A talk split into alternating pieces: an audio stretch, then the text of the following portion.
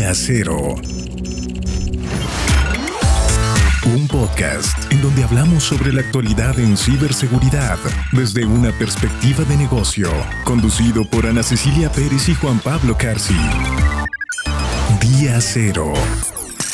Las noticias más relevantes, eventos e incidentes disruptivos, así como recomendaciones estratégicas y técnicas en la voz de nuestros invitados expertos líderes en materia de ciberseguridad. Día Cero, presentado por Capa 8. Iniciamos. Bienvenidos al episodio 38, ya 38 de día cero por capa 8. Hoy, hoy platicaremos de un gran tema, en un tiempo en el que la tecnología pues ya está desdibujando las líneas entre lo real y lo fabricado.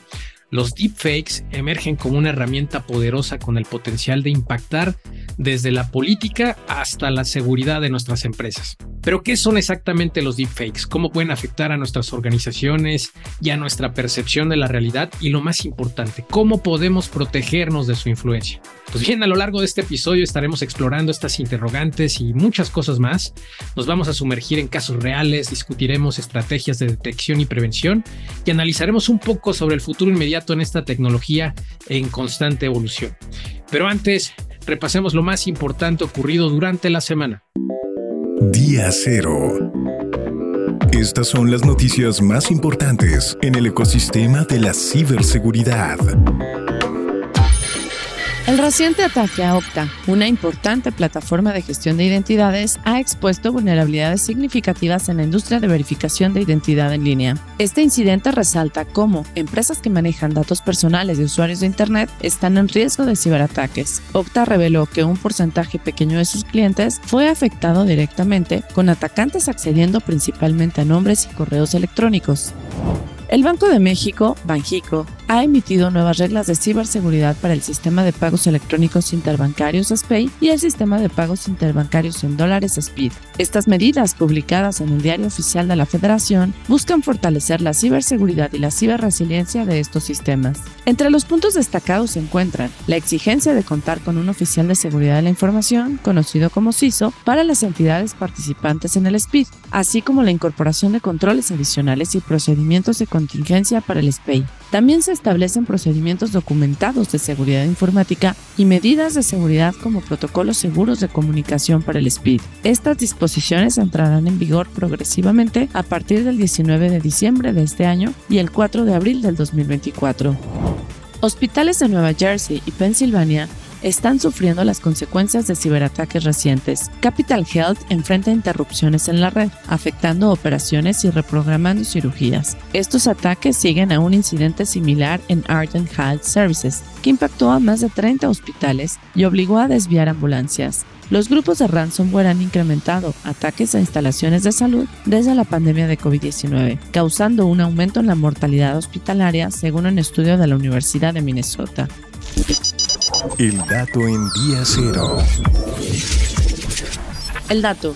La firma de ciberseguridad Tenable reveló recientemente que el 43% de los ciberataques realizados contra empresas mexicanas resultan exitosos, una situación atribuida a que estas empresas centran sus recursos más en combatir los ataques que en prevenirlos. Paralelamente, Checkpoint Software Technologies reportó un incremento en el número de ciberataques en México durante 2023, registrando un promedio de 1.607 ataques por semana.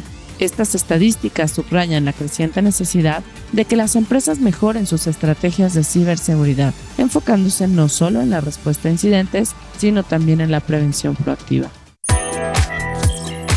Únete a la conversación de Día Cero en las redes sociales de Capa 8 y visita capa8.com. Bueno, pues nuevamente en una semana más de Día Cero por Capa 8. Y pues antes que nada quisiera saludar a Ana. ¿Cómo estás, Ana? Juan Pablo, ¿cómo estás? Qué gusto saludarte. Ya te interrumpí el bienvenido. Muchas gracias. Pues aquí muy contenta de estar en otro episodio de Día Cero. Gracias a toda nuestra audiencia que nos acompaña de mañana, de tarde, de noche, en el carro, en su casa, en donde sea que nos esté escuchando, pues muchas gracias por su preferencia, por escucharnos, eh, por, por estar con nosotros. Y hoy traemos un episodio bien interesante y yo diría híjole, como de, no solamente de este momento relevante, eh, porque su relevancia, sí, por supuesto, este momento ha sido crucial, los últimos meses han sido cruciales, pero creo que nos tiene que levantar mucho las antenas con respecto a la conciencia sobre este tipo de eventos. Sí, totalmente, Ana. Eh, pareciera como que el futuro nos alcanzó, ¿no? Yo recuerdo que platicamos de estos temas, incluso hemos platicado de este tema eh, en algunas eh, otras plataformas que tenemos, que por supuesto invitamos a la, a, la, gente, a nuestros oyentes, que nos hagan favor también de, de, pronto visitarlas. Una de ellas es Escuelas Ciberseguras, un, un programa que realizamos en colaboración con Inc., una plataforma digital líder en, en su ramo. Y por ahí ya teníamos, habíamos tocado este tema de los deepfakes, Ana, todos estos eh, ah, pues yo diría una, una amenaza que ha tomado gran relevancia recientemente. Sí, por supuesto. Y la relevancia me parece que es importantísima en este tema. Y para empezar a, abordarlo, me, me, encantaría que comencemos con algo que suena como sacado de una película de ciencia ficción. Clive Cavanitz, un empresario, escuchen todos, que fue víctima de un fraude donde su voz fue imitada usando tecnología de deepfake. Sí, exacto. Y esto no se detiene solamente a las finanzas. Vamos a estar platicando durante, todo el episodio sobre algunos ejemplos. Eh, queríamos compartir este en un inicio, Ana, pero incluso la política mexicana. Recordarás hace unos días un audio deepfake de, de Martí Batres, eh, que hizo olas durante las elecciones de, de su precandidato de sus precandidatos, ¿no? En la elección de, este partido político de Morena. Y estos casos son como ver un actor en una película, ¿no? Pero en la vida real, actuando como otra persona. Y las empresas, eh, de verdad, quienes nos escuchen, necesitamos decirles que no están exentas. Imaginen un CEO dando un anuncio falso que afecta las acciones de su empresa y todo hecho gracias a la tecnología eh, y a la creación de un deepfake tan convincente que llega a ser considerado como real. Sí, es como, como si tu peor enemigo tuviera la habilidad de, estos ventrílocos, pero a nivel global, ¿no? Y, bueno, con el Foro Económico Mundial reportando un incremento del 900% en contenido deepfake entre 2019 y 2020, pues nos queda claro que esto ya no es un juego de niños qué cifras, ¿no? Un aumento del 900%. Y, y la verdad es que detectar estos deepfakes es como tratar de distinguir entre un gemelo malvado y, tu mejor amigo. ¿Qué herramientas están surgiendo hoy para combatir esto? Pues eh, en primera instancia la, la, inteligencia artificial, ¿no? que está jugando un papel crucial aquí. Eh, es una carrera armamentista entre la creación y la detección de deepfakes. Entonces empresas y gobiernos deben estar en constante alerta. Los deepfakes son como espejismos digitales, imaginémoslos así o veámoslos así. Debemos aprender a navegar en lo que hoy es esta nueva realidad. Sí, sí, y la concienciación, ¿no? Sobre todo que es clave. Debemos estar atentos, informados, debemos prepararnos para, para poder identificar y estar justamente eh, al tanto de estas amenazas y saber cómo reaccionar, porque el futuro de la ciberseguridad depende justamente de ello. Ahora, Juan Pablo, imagínate, profundicemos en lo que realmente son los deepfakes. Es un término que suena técnico, pero exactamente qué significa. Sí, es, importante para, para, sobre todo para la gente que no está tan familiarizada con ellos, pero eh, bueno, pues un deepfake es básicamente una falsificación digital de imágenes, de sonidos, de videos, eh, que es tan sofisticada que puede engañarnos a, simple vista, ¿no? Es como si, si, hiciéramos un truco de magia digital donde lo que ves o escuchas, pues puede no ser real. Exacto. Y el término de deepfake combina precisamente dos términos, ¿no? Deep de aprendizaje profundo y fake de falsificación. Empezaron como algo inocente, incluso divertido, pero ahora son una herramienta de potencial daño eh, que promueve el engaño y por supuesto el fraude. Es, es, fascinante y aterrador, ¿no? A su vez, porque estas falsificaciones utilizan eh, justamente técnicas de inteligencia artificial avanzada, donde van recogiendo todos estos datos sobre expresiones, sobre movimientos físicos, y luego pues se procesan a través de, lo que se llaman redes generativas antagónicas, o, o, GAT, también, también lo vamos a encontrar así el término, el acrónimo, para crear algo que parece increíblemente real. Y, y, además algo que es importantísimo es que lo que antes era exclusivo de los estudios todos podemos imaginar de Hollywood, pues ahora es accesible para casi cualquier persona, como tú, como yo, como cualquiera de los que nos están escuchando. Y esto ha inundado Internet con contenido que de verdad puede ser muy engañoso. Hablemos de ejemplos reales. En 2019, un ataque deepfake provocó una transferencia fraudulenta de 243 mil dólares. Imagínense, es de verdad sorprendente. Sí, no, es, una cantidad eh, brutal, ¿no? Y no se tiene ahí, Ana. En 2021, delincuentes engañaron al director de un banco para transferir 35 millones de dólares. Entonces esto muestra justamente eso, ¿no? La sofisticación y el oportunismo de estos ataques. Y además de que no es solo dinero lo que está en juego, Sam Crowder de Casada señala que los deepfakes se están utilizando para evadir detección y difundir desinformación. ¿Es cierto? Sí, correcto. Eh, vemos ahora que hay bots deepfake que, están amenazando sistemas sociales, empresariales, políticos. Y, por ejemplo, esta, hay una campaña que, que es, ahorita está muy sonada que se llama Flash, que utiliza justamente esta tecnología para propagar desinformación a gran escala. Esto es grave y como dice Benz Jendrusak de Xeon Technologies, los deepfakes ya no son una amenaza hipotética, sino una realidad muy actual. ¿eh? No crean que es algo que nos va a ocurrir en dos, tres, cinco años, sino ya está ocurriendo hoy. Y es crucial, de verdad, educarnos entre todos, educar a nuestros personal en las organizaciones, pero sobre todo estar muy alertas. Cambiando de foco, pues ahora hablemos de los deepfakes, pero en México y en América Latina. ¿Cómo está la situación ahí? Pues es preocupante. Según Kaspersky, en un estudio, en un informe que que realizó recientemente, siete de cada diez mexicanos no saben qué es un deepfake. Y esto no es solo en México, ¿eh? en toda Latinoamérica hay una falta de conocimiento muy importante sobre deepfakes, lo cual es, pues, es alarmante. Exactamente, y la verdad es que es, para mí me parece increíblemente alarmante y no se trata solo de desconocimiento. Las consecuencias pueden ser graves, desde fraudes financieros y chantaje político hasta acoso e incluso ataques a la integridad personal. Sí, sí. Por ejemplo, justamente en este informe, Dimitri Bestuchev de Kaspersky señala que aunque la técnica de inteligencia artificial detrás de todos estos deepfakes no es maliciosa en sí misma, la realidad es que es el uso el, gran problema, ¿no? el uso indebido que es un riesgo creciente la tecnología o con esta tecnología que cada vez es más accesible, es menos costosa también, Ana, pues los usos ilícitos probablemente se van a incrementar.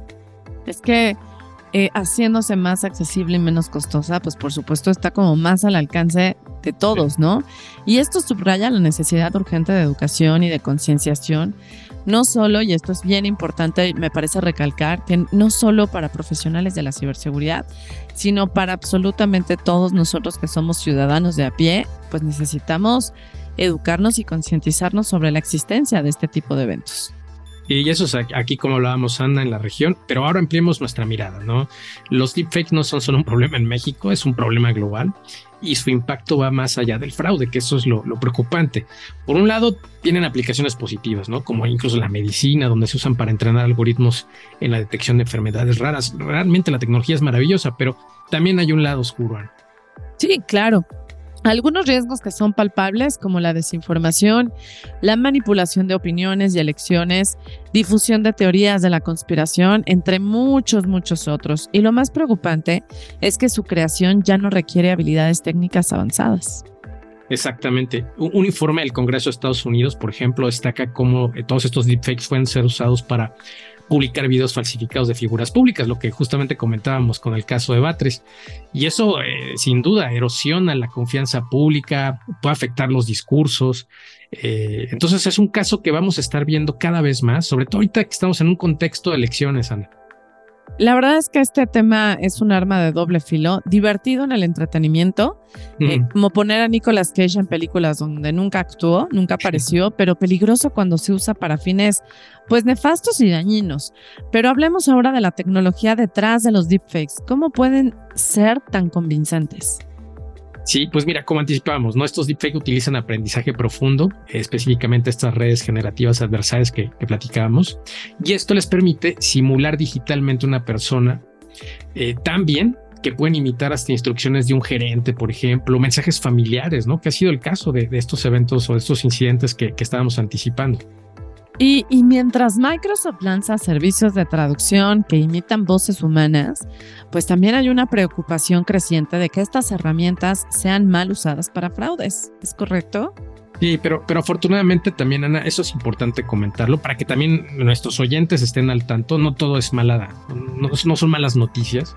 Las herramientas para detectar estos deepfakes también van avanzando, van evolucionando. Por ejemplo, hay, hay algunas que buscan signos biométricos como latidos del corazón o características de una voz humana y con esto pueden ayudarnos a identificar justamente un deepfake. Eh, todo eso es muy interesante, pero hay un reto. Las mismas herramientas que mejoran los detectores podrían ser usadas pues precisamente para crear deepfakes aún más sofisticados. Sí, es, es, como un cuento de nunca acabar. Siempre estamos jugando al gato y al ratón en esto. Y, la verdad es que eso me asusta, ¿no? porque no sabemos qué, va, qué vamos a ver. Si, si esto que estamos observando ahorita está realmente alarmante, este, como decías al inicio, como sacar una película de ciencia ficción, no sé qué vamos a observar en los próximos dos, tres años, ¿eh? pero bueno, es justamente crucial, por eso la, importancia de que las empresas se preparen, ¿no? Desde ahora, que capacitemos a nuestros empleados, como anticipabas, que implementemos procedimientos de seguridad avanzados, esto es súper, súper importante, Ana. Fíjate que Robert Scalise de TCS divide los ataques deepfake en cuatro categorías que además me parecen muy interesantes.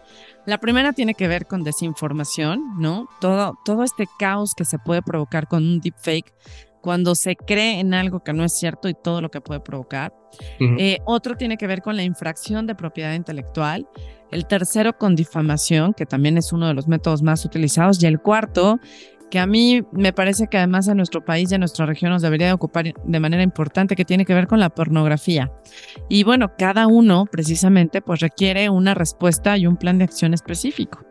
Sí, sí, algunos de ellos los podemos ir abordando ahorita. Seguramente recordarás este caso del chico del Politécnico, ¿no? Justamente ahorita que hablabas de pornografía, vino a mi mente eh, que, que ahorita pues está metido en un gran problema justamente por utilizar este tipo de tecnologías, eh, pero no es el único. Digo, este es un caso cercano, por supuesto, y muy, muy palpable para nosotros que estamos más pegados en los medios mexicanos, pero esto sucede todos los días en un montón de países. Recordaba también de hace algunas semanas lo que sucedía en España con un caso muy parecido.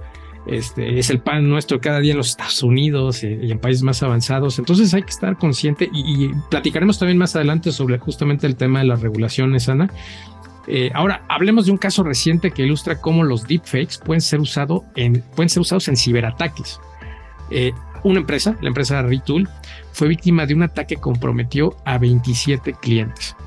Y, y es, es, muy interesante porque este ataque Combinó ingeniería social y tecnología deepfake. Un empleado fue engañado por un mensaje, escuchen bien, de SMS falso y luego por una llamada telefónica con una voz deepfake. Este nivel de sofisticación ya con el que se llevan a cabo este tipo de eventos de verdad para mí es alarmante. Sí, sí, sí, sí. Fíjate que, algo también interesante sobre esto es que eh, eh, estamos ya trabajando, ¿no? Nosotros, por ejemplo, realizamos pruebas de ingeniería social con, con algunos de, prospectos, con unos clientes organizaciones que de pronto nos piden este tipo de, cosas, pero necesitamos nosotros también ponernos al, nivel y actualizarnos, incluso tomando en consideración este tipo de, amenazas y de nuevas técnicas. Y es algo que vamos a seguir viendo. Eh, fíjate, Ana, que el informe conjunto que realizaron recientemente FBI, la Agencia de Seguridad de los Estados Unidos, la Agencia de Ciberseguridad e Infraestructura de los Estados Unidos sobre deepfakes, eh, pues nos deja, es evidente, esclarece mucho la situación ellos están aconsejando una combinación de técnicas y de tecnologías para defenderse contra, estos ataques. Hablan de implementar tecnologías para detectar los deepfakes, para proteger las comunicaciones de funcionarios de alta prioridad, que es algo que yo creo que eh, tenemos que comenzar a ver, que, el Estado sobre todo tendría que estar revisando eh, y capacitar al personal para reconocer y reponer estos intentos de explotación. Fíjate, recuerdo también un caso que me parece que ya lo comentamos en alguno de los episodios, Ana, que tiene que ver con la guerra en Rusia y Ucrania, donde de pronto salía eh, el presidente de Ucrania en un deepfake y estaba buscando persuadir a su ejército para que se rindiera ¿no? ante el ejército ruso. Entonces, y ese tipo de cosas es justamente esto, ¿no? De lo que te está hablando estas agencias de seguridad de los Estados Unidos. Y, y yo, no, yo no veo tan lejos que esto suceda, tal vez no en un ambiente bélico, pero relacionado, por ejemplo, con las elecciones, ¿no? Con lo que estamos viviendo ahora. ¿No? Y eso sería peligrosísimo. Imagínate escuchar a un presidente hablar de, alguna situación que fuera totalmente en contra del, pues del, espíritu, de los valores que tenemos en, el país y nos metiéramos en un problema que como consecuencia trajera, por ejemplo, un, conflicto bélico, ¿no? Político muy grave. A eso es a lo que nos podemos someter. Concuerdo contigo y la verdad es que este, este caso y las recomendaciones resaltan precisamente la importancia de, lo que hoy es fundamental, una cultura de seguridad sólida y la necesidad de estar siempre alertas y preparados frente a estas amenazas, en donde además todos estamos expuestos de caer en cualquier momento, con que bajemos la guardia un segundo, nos agarran desprevenidos, pues podemos ser víctimas de, de, creer en cualquiera, en, cualquier, en cualquiera de este tipo de eventos, ¿no? Y, y, necesitamos pues estar siempre alertas ante estas amenazas. Los deepfakes han pasado de ser una amenaza teórica a una realidad práctica. Eso, eso me encanta, ¿no? Una amenaza teórica a una realidad práctica, básicamente en el cibercrimen. Sí. Eh, Tren Micro, eh, un analista, Vladimir Kropotov, resalta justamente esto que comentas, Ana. Los deepfakes ya están siendo utilizados en ataques contra instituciones financieras, están utilizándose en estafas, ya de una manera eh, constante, frecuente. Y lo más inquietante es cómo se están usando identidades reales. A menudo son extraídas sobre todo de redes sociales. Y este estudio que mencionas también señala eh, la fácil disponibilidad que hay hoy de herramientas y recursos precisamente para que cualquiera pueda crear deepfakes. Foros como por ejemplo el de GitHub ofrecen código fuente y hay suficientes imágenes y videos de alta calidad disponibles para crear millones de identidades falsas. Y no solo eso, ¿eh? la, demanda de servicios deepfake en, en, foros clandestinos, en la dark web, por ejemplo, ya está creciendo. Eh, todas estas habilidades se están buscando para estafas, para fraudes, pero especialmente, fíjate que en el ámbito de las criptomonedas.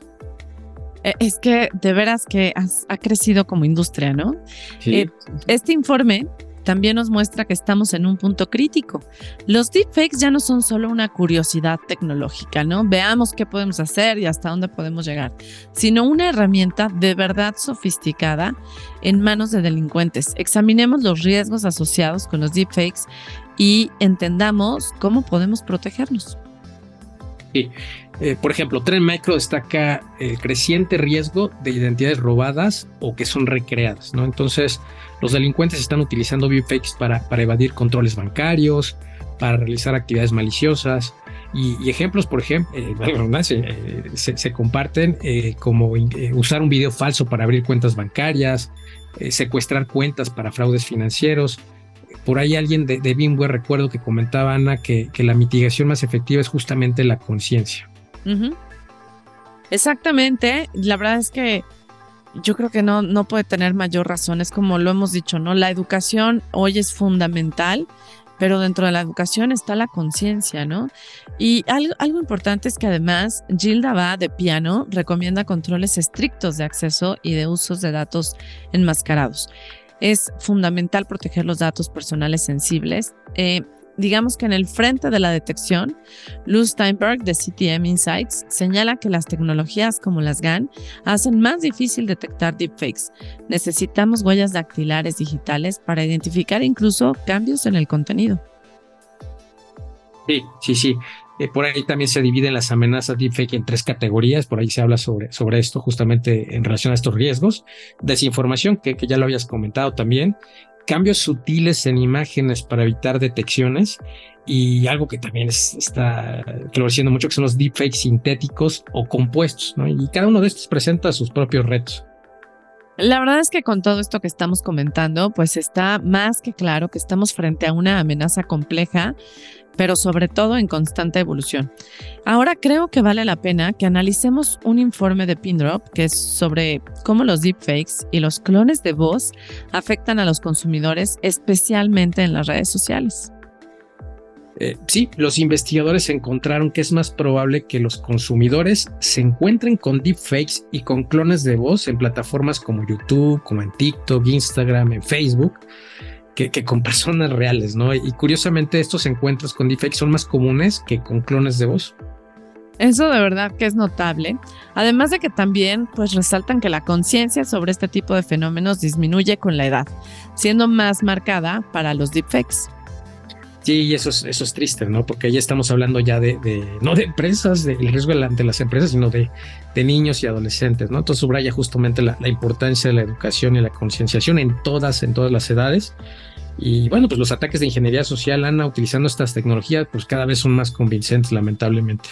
Pero mucho más convincentes. O sea, yo creo que tú, yo y los que nos están escuchando, todos ya hemos tenido acceso, hemos tenido la posibilidad de ver eh, un, un deepfake y, caer. Yo me acuerdo que hace no, no, no demasiadas semanas, pero salió un deepfake de Donald Trump en donde se ve que está siendo arrestado, ¿no?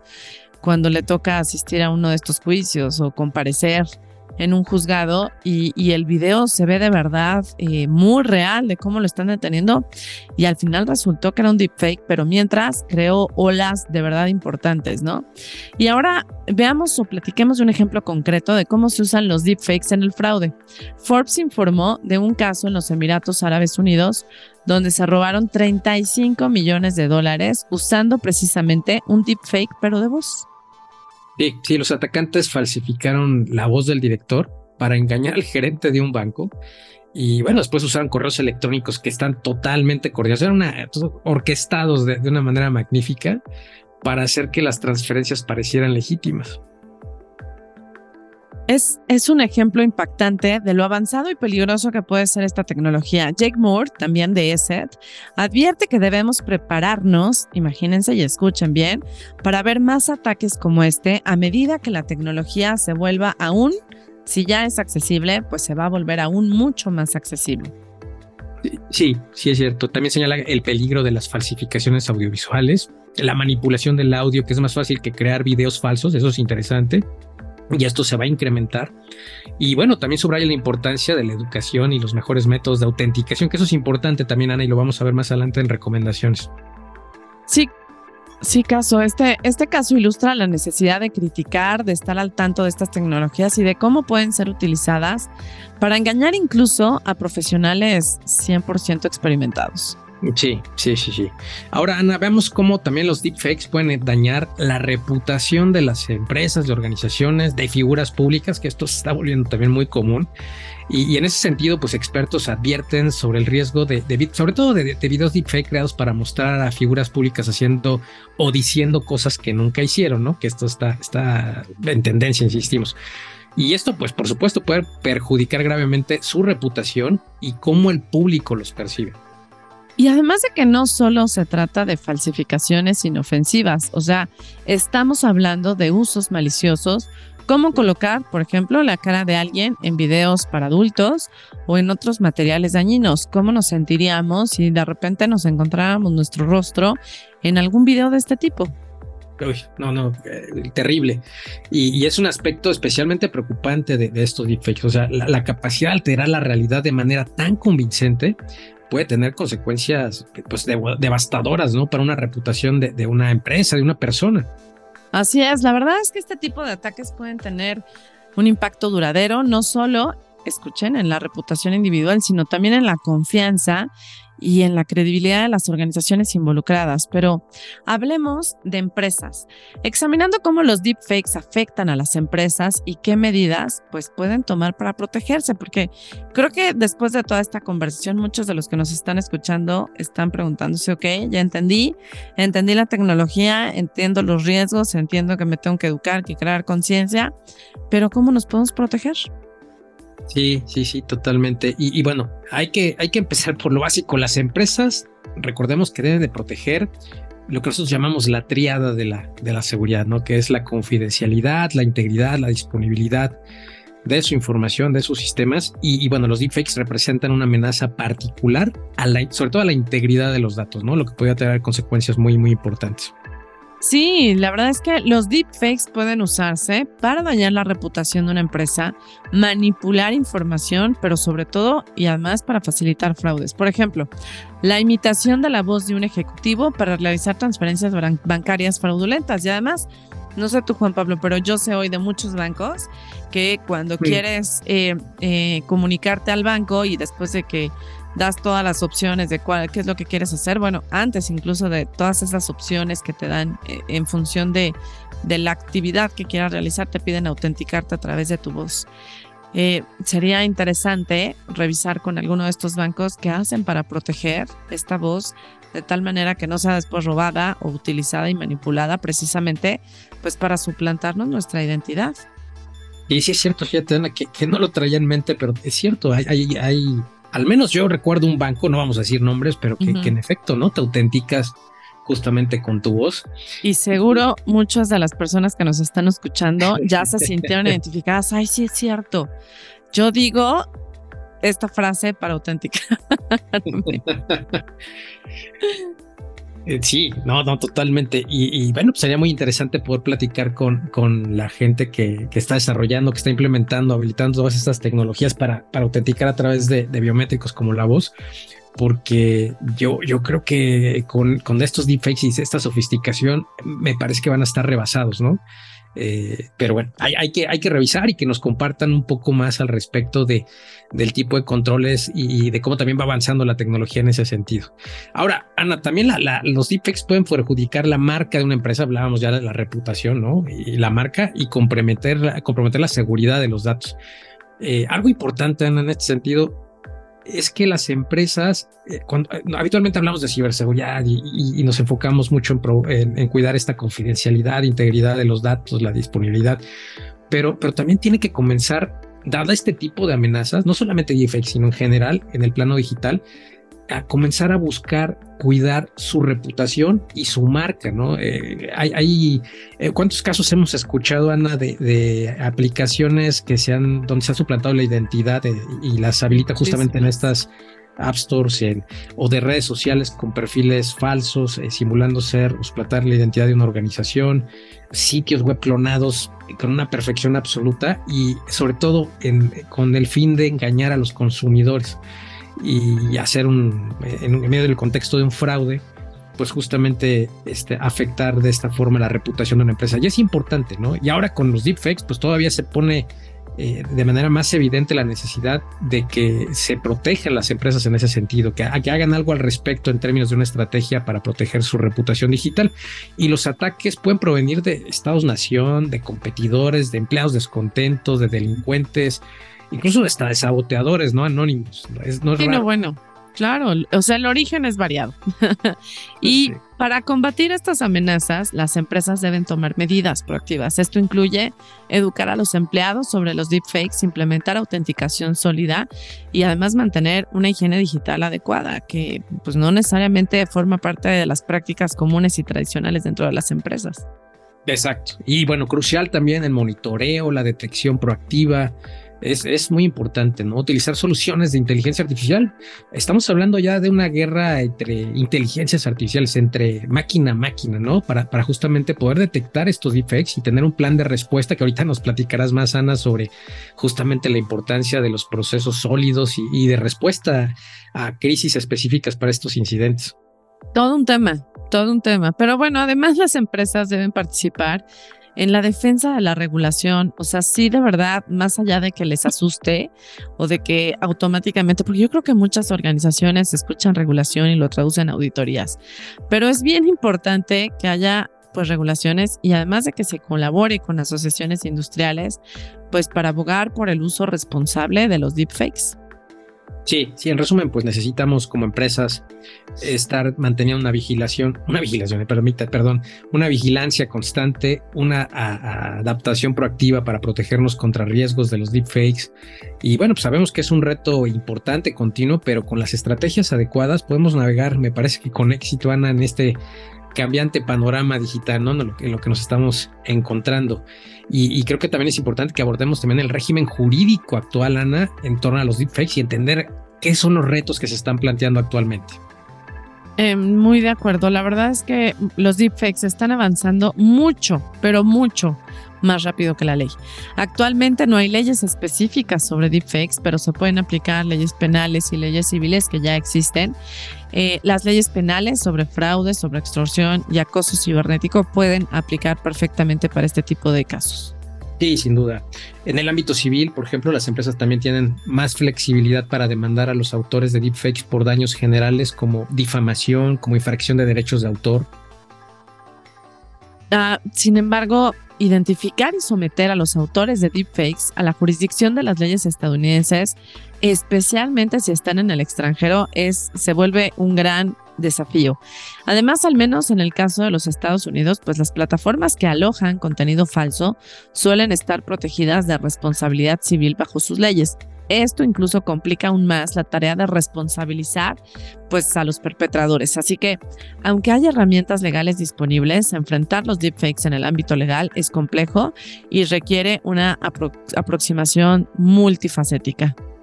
Sí, esto, es un tema. La verdad es que debemos estar atentos a aprender todo sobre estas regulaciones que, están por venir. Y, bueno, Ana, platicábamos sobre la importancia de, protegernos, eh, particularmente respecto también a la integridad de los datos. Y, es importante, ¿no? Que las empresas desarrollen resiliencia. Y esto, entre otras cosas, fíjate que, que, incluye la planificación de relaciones públicas, de comunicación en situaciones de crisis para responder pues cuando tenemos una situación de esta y sobre todo mitigar el daño a la reputación. Sí, eso de verdad es importante. Creo que debería de formar parte de los protocolos de actuación eh, dentro de las organizaciones y, y, además la ciberhigiene y las evaluaciones de riesgos cibernéticas pues se vuelven esenciales, por no decir imprescindibles, para prevenir ataques dirigidos a los datos. No podemos olvidar tampoco la importancia de los procedimientos de respaldo sólidos. Recordemos que además, así como crear contraseñas robustas puede ser una de las recomendaciones más viejas de la historia, pero que siguen siendo relevantes y que sigue siendo necesario recalcar, pues la creación de respaldos que nos ayuden a recuperar nuestra información, pues es otro de esas recomendaciones ya viejas, eh, antiguas, que se refuerzan y que nunca están de más. Nunca están de más. Y, bueno, también no está de más que justamente que, que nos acerquemos a pólizas de, pues de seguros ante ciberataques, ¿no? Nos pueden ayudar a ofrecer cierto alivio financiero y es que estas pólizas están a menudo cubriendo costos asociados con gestión de crisis. Entonces hay que, hay que platicar con, con, estas empresas especializadas en, este tipo de eventos, eh, validar cómo podemos restaurar nuestros datos. En algunos casos incluso te apoyan con la pérdida de ingresos y, te brindan asesoramiento de relaciones públicas eh, tras un ataque a, la reputación. Entonces es importante acercarnos. Sí, y sin embargo, los administradores de riesgos pues también deben de revisar cuidadosamente estas pólizas, ¿no? Trabajar con asesores de seguros y asesores legales para comprender las coberturas, cómo pueden aplicarse a los deepfakes, digamos, poner atención también recordemos como cualquier póliza de cualquier contrato a todas las letras chiquitas. Eh, los deepfakes son un desafío en constante evolución y las empresas deben estar preparadas para adaptarse y responder a estos riesgos emergentes.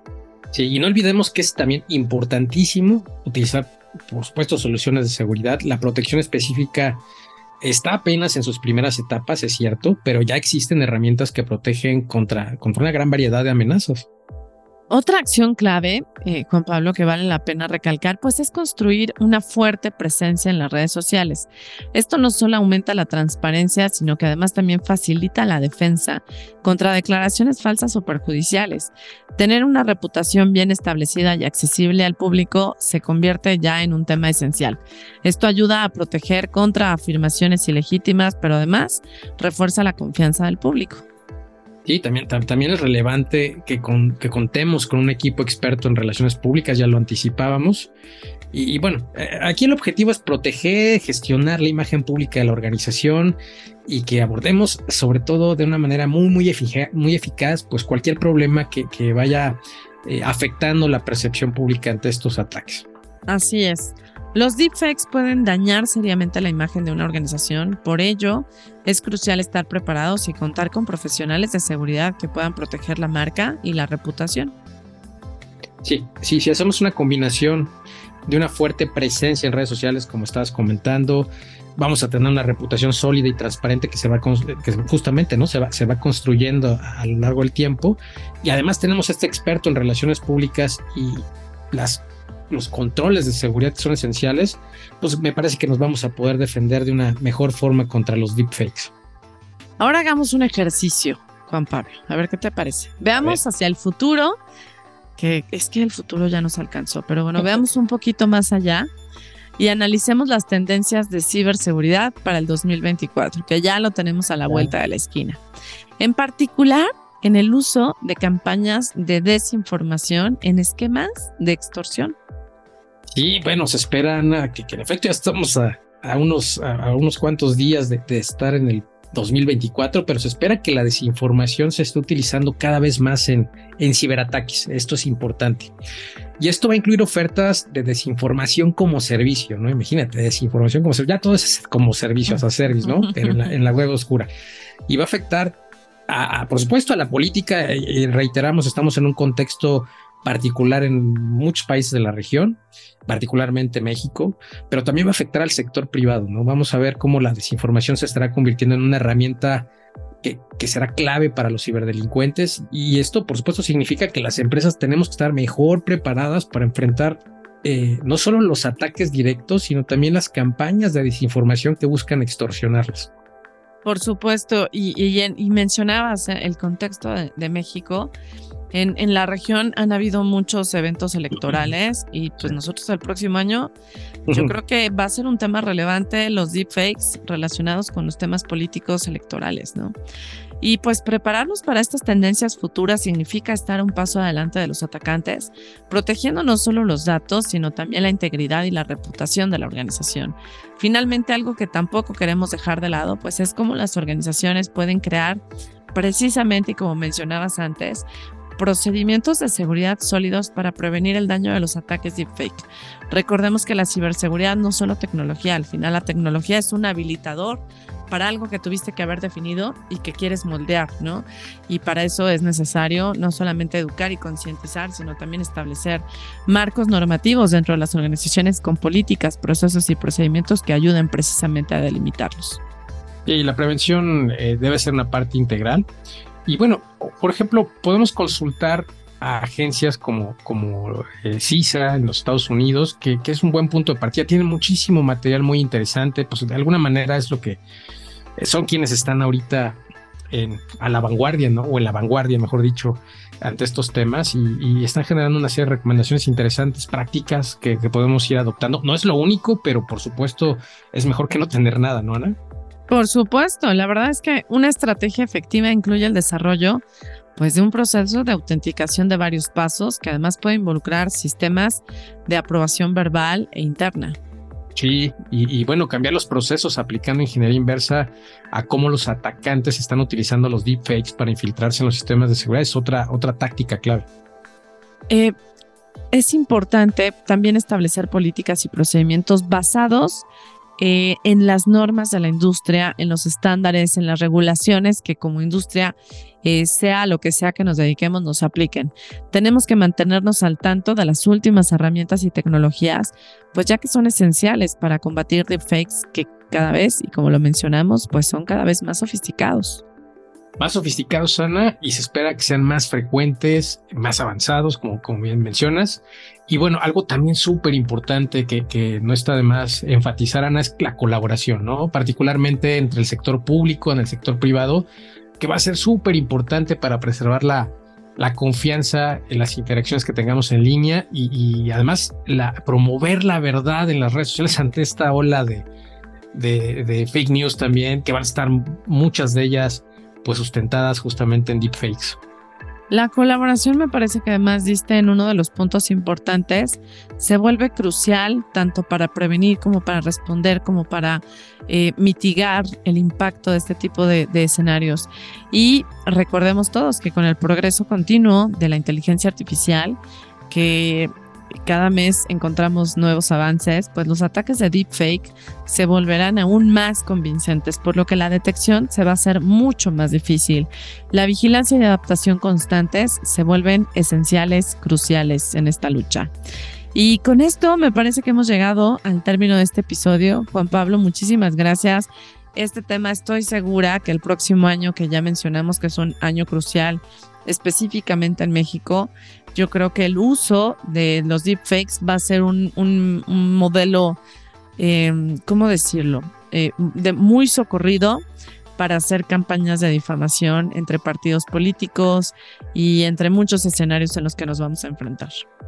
Diana, si, lo, has, lo has dicho muy bien. Yo, yo creo que, bueno, dimos un, abordamos este tema desde diferentes aristas, eh, revisamos diferentes este, perspectivas, riesgos y algunas recomendaciones, eh, tal vez algo generales, pero, pero también haciendo alusión a algunas fuentes a las cuales nos podemos acercar. Pero, además, creo que siempre lo hemos dicho en capa 8, ¿no? Eh, hay que construir una fuerte cultura de seguridad y estamos seguros que, que, las organizaciones continuarán centrándose y construyendo sobre esto en el siguiente año, en 2024, como, como bien anticipabas, y eso va a ser claro. O sea, si, si, si no fortalecemos la cultura de seguridad y, o comenzamos a, a socializar estos temas al interior, será muy complicado. La verdad es que el panorama se está poniendo difícil, las amenazas cada vez son más sofisticadas y estamos viendo además nuevos actores de amenaza que están frecuentemente entrando a la justamente ¿no? a este panorama y complican más la situación. Por supuesto. Eh, este, este tema además me parece como fascinante porque no me imagino, no sé tú, pero yo no me imagino con lo que estamos viendo hoy que está ocurriendo, que se puede hacer, eh, la evolución de la inteligencia artificial en tantos ámbitos, eh, me cuesta incluso trabajo qué va a ser de los deepfakes en tres años o en cinco años, que ya no es un eh, digamos, una expectativa a largo plazo, es una expectativa a corto plazo. ¿Qué va a suceder? ¿Cómo nos vamos a preparar? ¿Cómo vamos a tener que implementar ciertas regulaciones? Híjole, me parece que es un tema eh, preocupante, alarmante puede ser, pero también fascinante en términos de cómo va a estar evolucionando. Sí, y pues y pues con esto concluimos, Juan Pablo, muchísimas gracias. Al contrario, Ana, un placer como siempre platicar contigo y un saludo a todos nuestros oyentes. Gracias. A todos los que nos acompañaron el día de hoy, no olviden eh, compartir nuestro episodio de Día Cero si es que les gustó. Y, y los esperamos con mucho gusto para un nuevo episodio la próxima semana. Recuerden Día Cero en Spotify y Apple. Muy buenos días, buenas tardes, buenas noches, desde sea el horario y el lugar en el que nos escuchen. Gracias por acompañarnos. Capa 8 presentó. Día Cero. La actualidad en ciberseguridad desde una perspectiva de negocio. Te esperamos en la siguiente emisión. Todos los derechos reservados.